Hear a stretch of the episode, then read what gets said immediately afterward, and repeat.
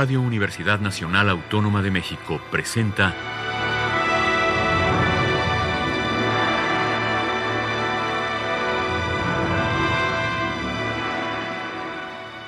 Hacia una nueva música.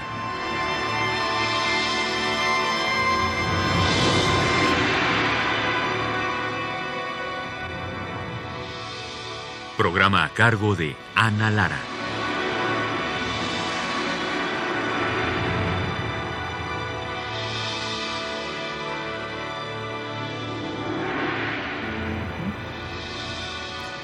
Muy buenas tardes, bienvenidos hacia una nueva música. El día de hoy está con nosotros Hugo Solís. Bienvenido, Hugo. No, que finalmente logramos coincidir y como es la primera vez que vienes al programa, me gustaría que nos platicaras un poco de tu, de tu formación, de tu trayectoria. Ah, ok. Bueno, no, pues muchas gracias. Sí, mi nombre es Hugo Solís y, y bueno, supongo que tendré que empezar diciendo que estudié piano en la, en la Nacional de Música, porque se llamaba Nacional de Música, y ahí estudié con varios profesores, pero digamos que Andrés Acosta, Tere Frank fueron mis profesores más, más cercanos durante la licenciatura. Pero acudí frecuentemente y, constantemente al taller de Julio, al taller de Julio Estrada. No me asumía como compositor, pero tampoco me asumía como un pianista clásico y esa frontera en algún momento me causó cierta como, como cuestionamiento. Eh, y encontré en la improvisación un espacio muy interesante eh, para poder este, hacer todos mis materiales, pero al poco tiempo evidentemente me involucré mucho con las tecnologías digitales.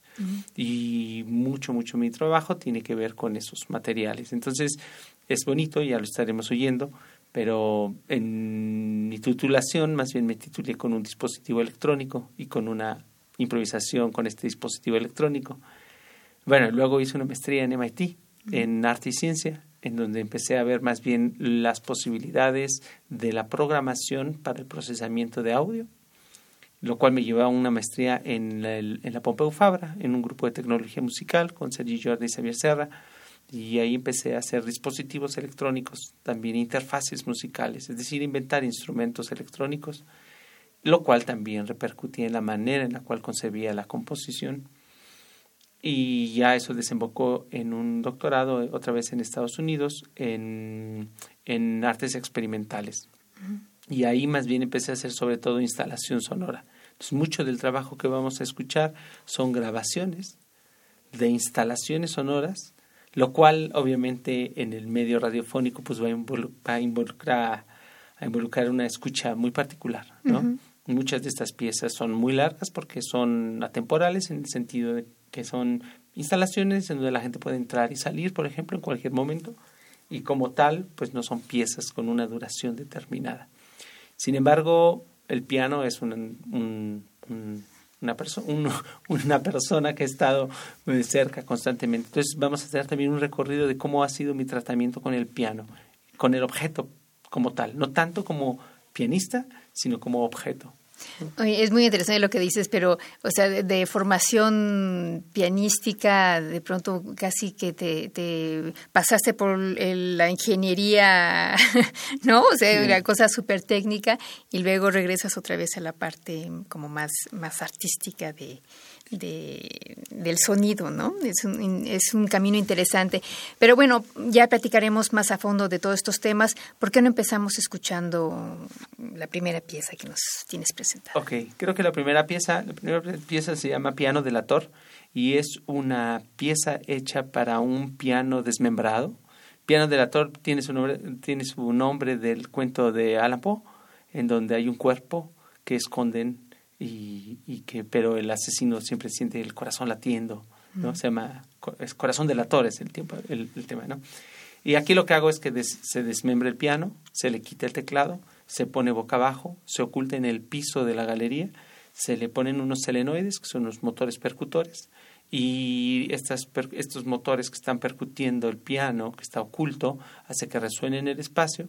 Y la composición es un homenaje a un poquito al pensamiento de Conlon Carrow es muy poli, polirrítmica en ese sentido y es muy algorítmica en el sentido que el código está en un chip y se hace todo este procesamiento de los ritmos eh, dura, y bueno, tiene una duración variable y, y, tiene una sonoridad muy particular porque los martinetes fueron eh, reemplazados por pequeños cubos de madera que golpean las, las, las cuerdas. ¿no? Vamos a escuchar de Hugo Solís, Telltale Piano.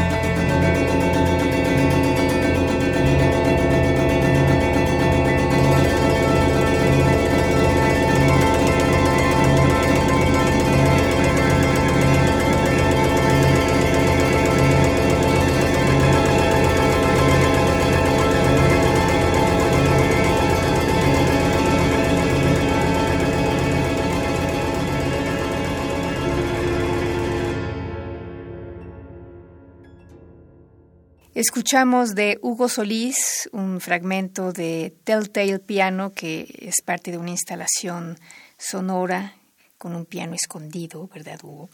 Eh, ¿Cómo es que uno imagina una obra que no tiene ni principio ni fin? Bueno, más bien, más bien, si te soy muy sincero, el proceso de composición, cuando, cuando me costaba mucho trabajo imaginarlo no, no me sentía cómodo con esa manera de concebir el trabajo sonoro, ¿no? Eh, tengo familia que está más en, en, las artes plásticas, por ejemplo, y creo que, creo que eso influyó mucho. ¿no? Entonces, para mí más bien fue liberador entender que podía hacer trabajos que podían eh, caber en, esa, en ese territorio en el cual, y por eso la instalación fue un espacio en donde me, me, me sentí muy cómodo trabajando, porque me importaba, creo que, creo que la formación como compositor, aunque formal, me, también me, me obligó a concebir que la estructura musical era muy importante. Entonces sí estoy muy preocupado por la estructura musical, pero al mismo tiempo las estructuras musicales de largos, de largo aliento, me costaba mucho trabajo entenderlas, siendo franco. Entonces, eh, mis improvisaciones trato que sean muy ordenadas, en ese sentido, pero también liberarse del hecho de que tuvieran una forma como tal, académica, me daba mucha tranquilidad. Al final resulta que sí tienen una estructura, explico? Pero partir primero de concebir la instalación como tal, en el caso de las instalaciones, y luego trabajar libremente y después descubrir que ya tenían una forma por la manera en la que fueron trabajados, en lugar de decir, ah, voy a hacer una pieza en esta forma o con esta estructura, fue muy liberador en ese sentido. Porque, bueno, finalmente el trabajo que tú haces es un poco esta, esta idea también de Sati de pensar que la música, cuando uno empieza a escuchar una pieza, la música ya empezó y cuando terminamos de oírla, la música continúa, ¿no? O sea, es como una especie de ventana sonora que uno puede este, en la que uno puede entrar en cualquier momento y no es como si vas a un concierto y la obra tiene un principio y tiene, y tiene un fin, y lo que decías, ¿no? Ahí hay una forma. En tu caso, eh, más que forma, es como una estructura que tiene que ver con otras cosas que no son totalmente temporales, ¿es correcto? Es correcto. Bueno, vamos a escuchar otro ejemplo, Hugo, y seguimos predicando de este tema que a mí me parece fantástico. ok, perfecto. Ah, bueno, pues vamos a escuchar una pieza que se llama EC0G. EC0G. Esta pieza es, bueno, tengo que decir, mi padre es neurofisiólogo y he hecho varias piezas en colaboración con él. Eh, después podemos hablar de ellas. Pero aquí la intención era, así como existen los electroencefalogramas en los seres humanos, en donde te ponen unos electrodos en el cuero cabelludo y con eso detectan las ondas em, cerebrales, o por lo menos la integración de una sección del cerebro en las ondas cerebrales. Pero se obtiene cierta información, ¿cierto? Cuando se necesita, hay procedimientos en los cuales el mismo electroencefalograma se hace directamente en el cerebro. Obviamente, cuando digo con humanos es muy difícil porque estás hablando de, retirar el, cráneo normalmente ya es en situaciones muy complejas, ¿no? Pero para los investigadores es muy interesante la información que se obtiene porque es mucho más limpia. Es otra información distinta. Entonces esta pieza juega con esa metáfora o con esa analogía y lo que hago es que grabé unos fragmentos de, otra vez de una improvisación de piano, los grabé primero con unos micrófonos afuera del piano ¿sí? y tocando las teclas y luego los mismos, la misma, el material, pero con micrófonos pegados en las cuerdas. Mm. ¿sí? En las cuerdas directamente. En las cuerdas, adentro de la maquinaria del piano. Pero el mismo procedimiento y las mismas transformaciones se aplicaron a los dos momentos. Es una pieza, esta sí, de dos motivos muy importantes, o de dos bloques muy importantes, y el primero es el piano visto desde afuera y después el piano visto desde adentro. Pero las transformaciones es el mismito algoritmo, se hizo con una pieza en Super Collider, un lenguaje de programación para audio, y se hizo la misma transformación, la misma, la misma, pero con dos materiales sonoros distintos como origen. Y bueno, es una pieza de 13 minutos, entonces ah, tal vez podríamos oír los primeros cuatro minutos y después irnos a la mitad y escuchar la otra sección. ¿no? Vamos a escuchar de Hugo Solís dos fragmentos de SOG.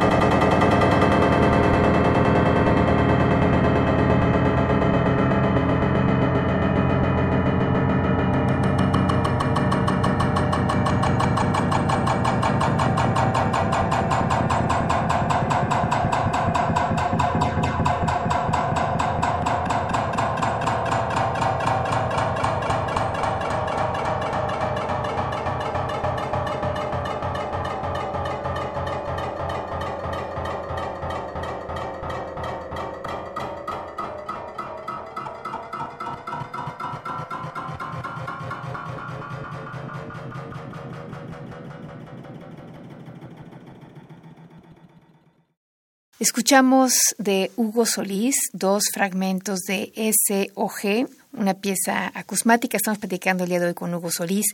Hugo, la siguiente pieza que vamos a escuchar es para viola y medios electrónicos. ¿Qué nos puedes decir de esta pieza? Sí, eh, mira, esta, esta pieza es una pieza de un disco que se hizo en el 2004. El disco se llama La nave de los locos. Y aquí la dinámica es la siguiente. Esto es parte de un dúo, tengo un dúo con, con Gabriela Villa. El dúo se llama dúo Hum. Hum quiere decir ruido en maya. Y nuestra dinámica otra vez está muy, muy, muy relacionada con la improvisación. Eh, nos movemos en los círculos, digamos, de música experimental, en donde se improvisa y demás pero para los materiales grabados lo que hicimos o lo que hemos hecho en particular en este disco fue que teníamos un estudio de grabación y nos poníamos a improvisar durante largos periodos de tiempo, fueron dos meses con mucha frecuencia y se hacían las grabaciones y después se seleccionaron, se les seleccionaron los momentos más atractivos y después se hizo, digamos, ahí sí el trabajo de composición porque ahí fue en donde estábamos haciendo las mezclas. Había improvisación, digo, como improvisadores sabemos que es muy fácil llegar en unos momentos en los cuales tú consideras que los materiales son muy atractivos, pero son extremadamente largos, ¿no? Es una tendencia que creo que puede llegar a pasar. Lo que hacíamos era ya una edición y en esas ediciones escogíamos los materiales, digamos, las semillas que detonaron los materiales y con eso se fue, fue mezclando o, o, o haciendo el disco. ¿No? Entonces son 10 piezas y vamos a escuchar una que se llama Bordo, que es la primera pieza. Y, ah, bueno, también muy importante es la viola. Ahí mi trabajo es doble en el sentido en el que la viola es procesada por los materiales, por, por lo que está pasando también en los medios electrónicos durante la improvisación. Entonces yo estoy generando ciertos materiales de alguna manera y de otra manera estoy también procesando en tiempo real lo que está pasando con la viola. Vamos a escuchar de Hugo Solís la primera parte, es una, la primera pieza, de, a bordo, para viola y medios electrónicos. Gabriela Villa está en la viola.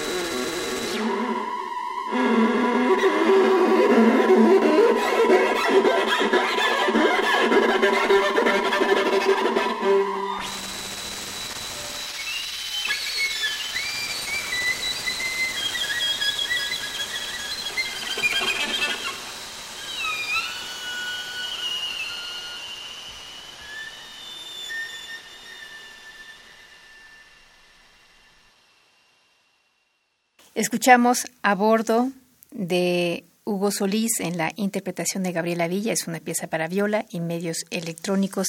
Estamos platicando con Hugo Solís esta tarde.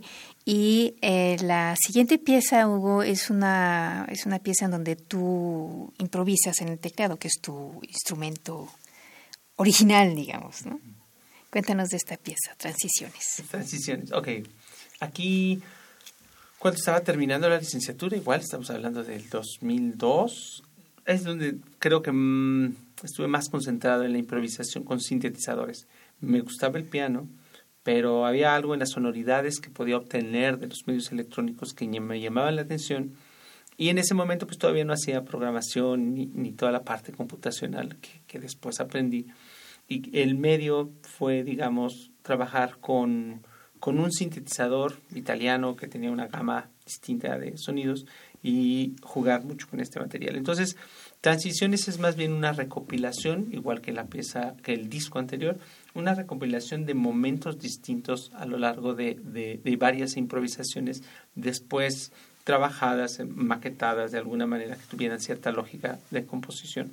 Tiene por tanto una, un abanico de una textura o más bien un abanico de sonoridades muy variadas y lo que me gusta es que que siendo un instrumento que conocía la interfase, pues podía generar ciertos gestos y ciertos materiales y ciertas variaciones de manera ágil, ¿no? que es lo que a lo mejor puede ser complicado a veces obtener cuando se trabaja en, en la parte computacional, tal vez.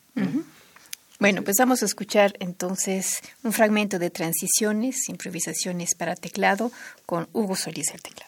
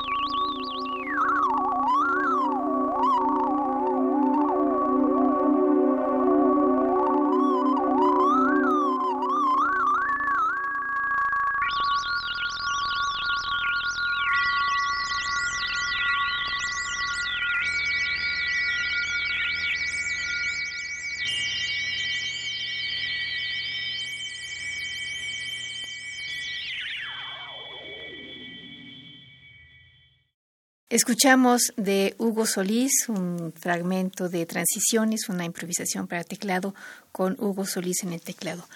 Eh, Hugo, em, en un momento dado la música electrónica o electroacústica tenía el problema de que la gente no quería ir a una sala de conciertos a oír dos bocinas que estaban tocando. Luego eso se fue transformando en más bocinas, en eh, la especialización, este, y, mucho del trabajo que tú haces tiene que ver con, con pues, ¿cómo diré? Bueno, con instalaciones, con instalaciones. Quiere decir que la, la, parte musical, que es la parte que tiene que ver con el tiempo, está ligada a una parte que tiene que ver con el espacio. Y, y eso eh, es, un, es una manera de, apreciar dos disciplinas al mismo tiempo, igual que podríamos ir a ver un espectáculo de danza, solamente que en la parte de registro se convierte en algo complicado. Háblanos un poco de tu experiencia con eso y sobre todo con, con tu experiencia con, eh, con, la espacialización sonora que hace imposible que, por ejemplo, el día de hoy podamos escuchar algo del trabajo que tú haces. Ya, sí, pieza y pieza, mucho del trabajo reciente que hago, mucho del trabajo reciente que hago, em, involucra uso tanto de espacios particulares, piezas construidas o piezas hechas específicamente para un lugar, o tecnologías que son muy, muy difíciles de documentar. Tengo una pieza, por ejemplo, que te la platico brevemente porque sería imposible eh, eh, ponerla en la, en, en la radio. ¿no? Esta pieza utiliza una bocina hiperdireccional. La bocina hiperdireccional es el símil al puntero láser. Es un, haz de sonido que no se abre y por tanto se condensa en un punto y es en ese punto en donde pareciera que surge el sonido. Entonces, en una exposición en Oaxaca, eh, me pidieron que hiciera una pieza y me gusta mucho componer las piezas para los lugares en particular. Así que fui con una idea de lo que quería hacer, pero no con la pieza terminada.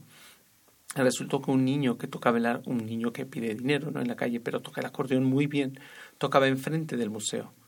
Bueno, hablé con este, con este muchacho, le expliqué todo el proyecto, lo grabé tocando su acordeón y luego puse esa grabación en una bocina que estaba dentro del museo, pero que apuntaba a la pared de la calle y entonces en esa calle, en ese punto, parecía que había un, bueno, que ahí había un niño tocando el acordeón todo el día, aunque el niño no estuviera. La gente pasaba y oía como si saliera de esa pared este niño tocando, ¿no? Es, es, imposible ponerlo aquí porque aquí te pondría la grabación de un niño tocando el acordeón, ¿me explico? Esas son piezas como muy específicas para lugares muy específicos. Y mucho de ese trabajo, pues otro, otro tipo de trabajos que tengo, más bien están conectados a bases de datos que censan o que utilizan las noticias en tiempo real para, para producir los materiales, ¿no? Y que aprovechan resonancias, por ejemplo, esto fue para el Centro de Cultura Digital, y, y no podrían representarse de otra manera. Se perdería mucho de la riqueza de las piezas. Entonces, o las piezas de audio en 3D, mismo problema, ¿no? este, esas más bien, más bien lo que habría que hacer es invitar a los públicos a que vayan a verlas. Exacto, que es un tipo de, de experiencia sonora que uno tiene que, que vivir en el espacio, ¿no? Increíble. Bueno, ¿cuál es la siguiente pieza que vamos a escuchar? Eh, se llama Musca. ¿Qué nos puedes platicar?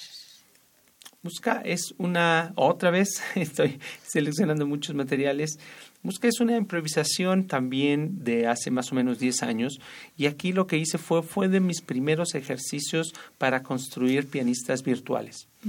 Tengo que, tengo que también en, en, en de la, de la honestidad entender o más bien enmarcar o entender que mucho de mi trabajo es un diálogo tecnológico y que por tanto eh, si muchos de los materiales yo más bien elaboro cómo tendrían que ser producidos por los, por los distintos dispositivos digitales, pero no tengo un control absoluto. Bueno, no estamos en una clase de ciencia de la computación, porque si no diría que sí, pero lo que me gusta es todo este proyecto se llamaba, era, era un proyecto que se llamó GAB, que era un... yo improvisaba en el piano, eh, una computadora analizaba mi improvisación, otra vez el concepto de análisis podría ser muy amplio. ¿Qué quería decir? Yo hacía ciertas em, estadísticas de qué es lo que estaba pasando durante la improvisación y con esos materiales eh, se producían variaciones y cada o se producían ocho variaciones y cada una de estas variaciones se ponía en un pianista virtual, es decir, un sintetizador que sonaba piano que estaba en una bocina y era entonces como si el público estuviera rodeado de ocho pianistas que dialogaban entre ellos, pero era más bien un procedimiento algorítmico. Y estos ocho pianistas eh, reaccionaban a lo que el pianista central, que en mi caso pues era yo improvisando, estaba produciendo. ¿sí? Y, y, bueno, fue una serie de proyectos con esa lógica. ¿no? Y hubo varias piezas y vamos a oír Musca, que es una de ellas.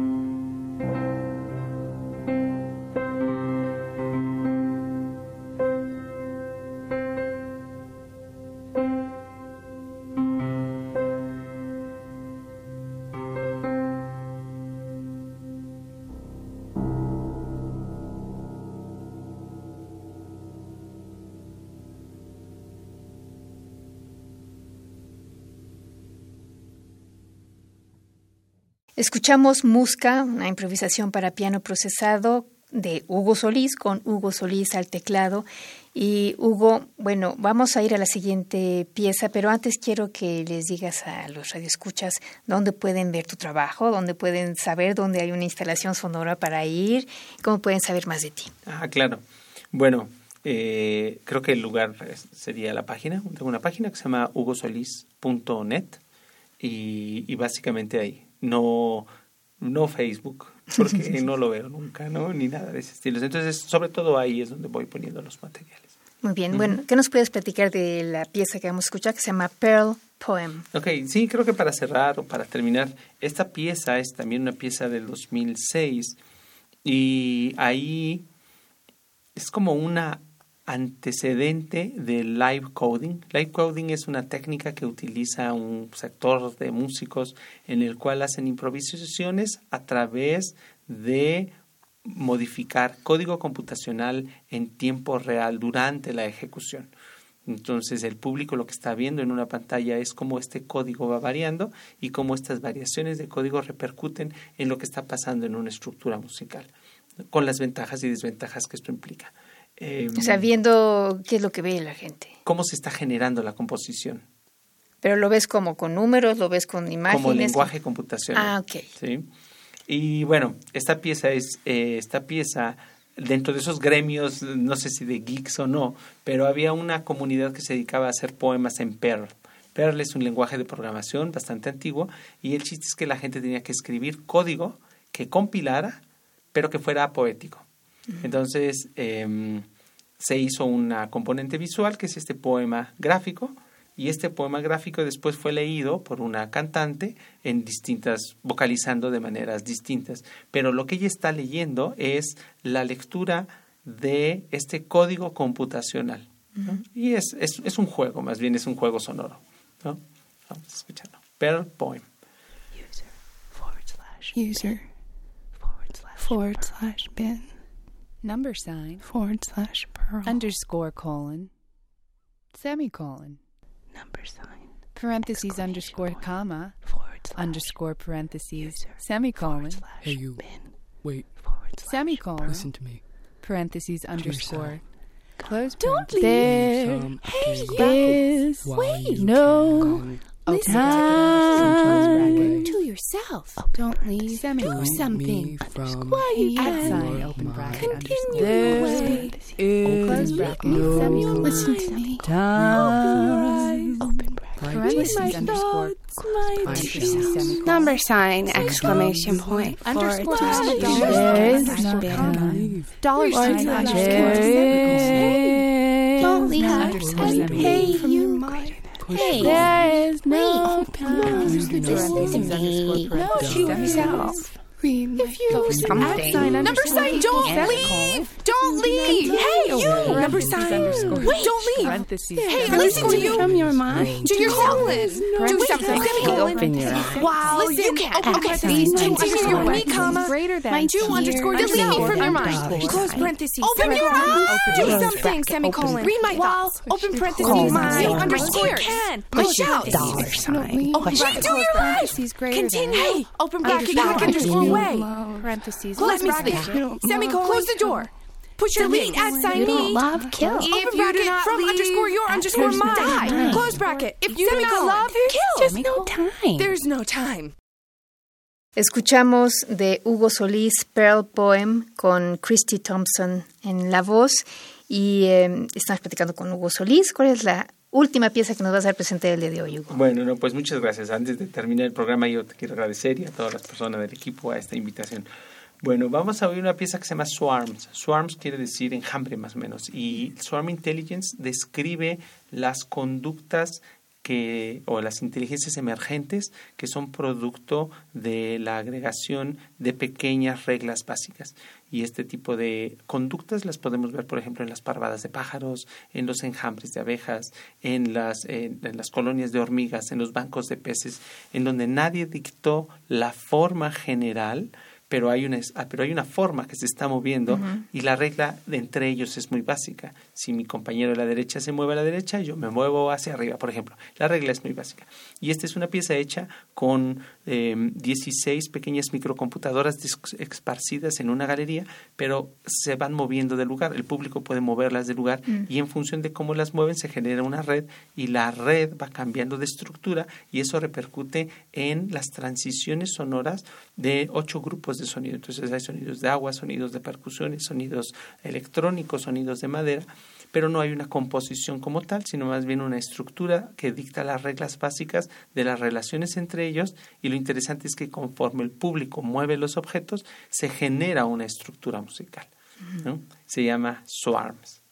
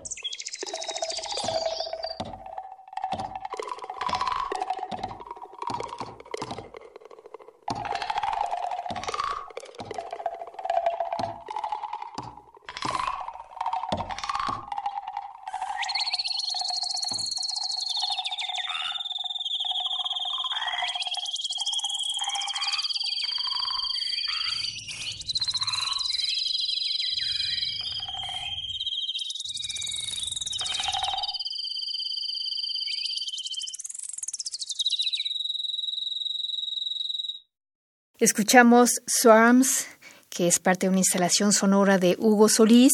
Y eh, pues con eso terminamos el programa dedicado a parte del trabajo de Hugo Solís que pueden ustedes visitar en www.hugosolís.net. Exactamente.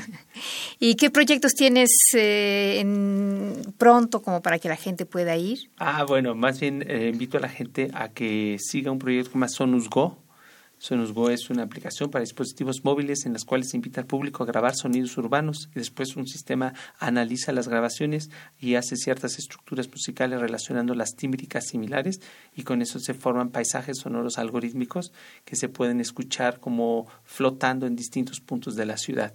Si descargas esta aplicación vas a encontrarte que hay pasajes sonoros en el desierto de los leones, en Chapultepec, en el, en el PEX, en el Parque Ecológico Xochimilco, en el Parque La Mexicana, y, y, se están construyendo más de estos paisajes. Mientras más participe la gente, pues más atractivo se va a volver el proyecto. Sonus Go se llama. ¿Y uno dónde encuentra la, aplicación? En las tiendas de, las, de los ah, teléfonos o en la página de Sonus Go. Sí, últimamente mucho mi trabajo tiene que ver con creación de paisajes sonoros urbanos analizados computacionalmente. Bueno, pues ya saben, pueden bajar la aplicación y participar en este proyecto Sonus Go de Hugo Solís. Hugo, mil gracias. Al contrario, un millón de gracias por la invitación y, muchas gracias al público por escuchar y a, y a Radio UNAM. Muchas gracias a ustedes por haber estado con nosotros. En los controles técnicos estuvo Violeta Berber, en la producción Alejandra Gómez. Yo soy Ana Lara. Buenas tardes.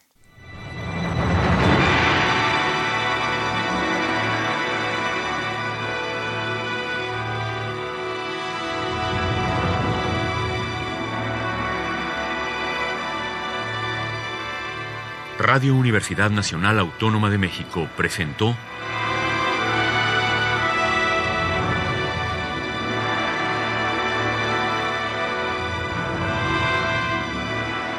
Hacia una nueva música.